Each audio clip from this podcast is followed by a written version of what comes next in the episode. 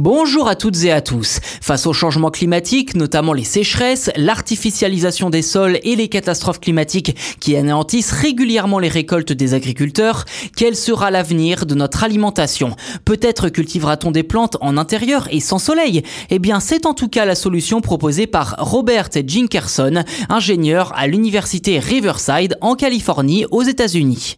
Je le cite, nous avons cherché à identifier une nouvelle façon de produire des aliments qui pourraient dépasser les limites normalement imposées par la photosynthèse biologique.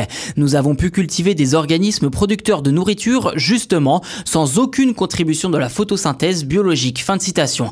Voilà à quoi pourrait ressembler l'agriculture de demain d'après Robert Ginkerson et les personnes ayant participé à une étude publiée dans la revue Nature Food.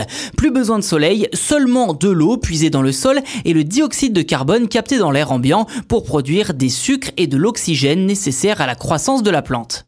Concrètement, l'innovation des chercheurs repose dans leur technologie permettant de récupérer de l'acétate, le mélange entre le dioxyde de carbone, l'eau et l'électricité, lequel sert ensuite de base à la culture des plantes en lieu et place de l'énergie solaire. À noter que le soleil n'est pas totalement exclu puisque l'électricité provient justement de panneaux solaires en extérieur. Les plantes ne poussent pas grâce à l'exposition directe, seulement grâce à l'acétate récupéré au cours de la première étape.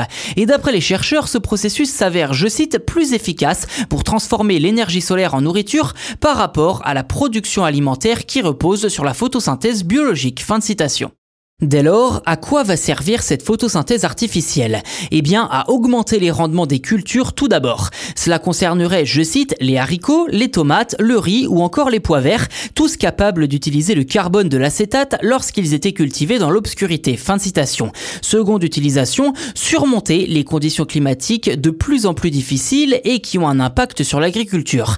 Sécheresse, inondations, sols pollués inutilisables ou alors à la surface réduite, bref, de vraies menaces pour la sécurité alimentaire de l'humanité.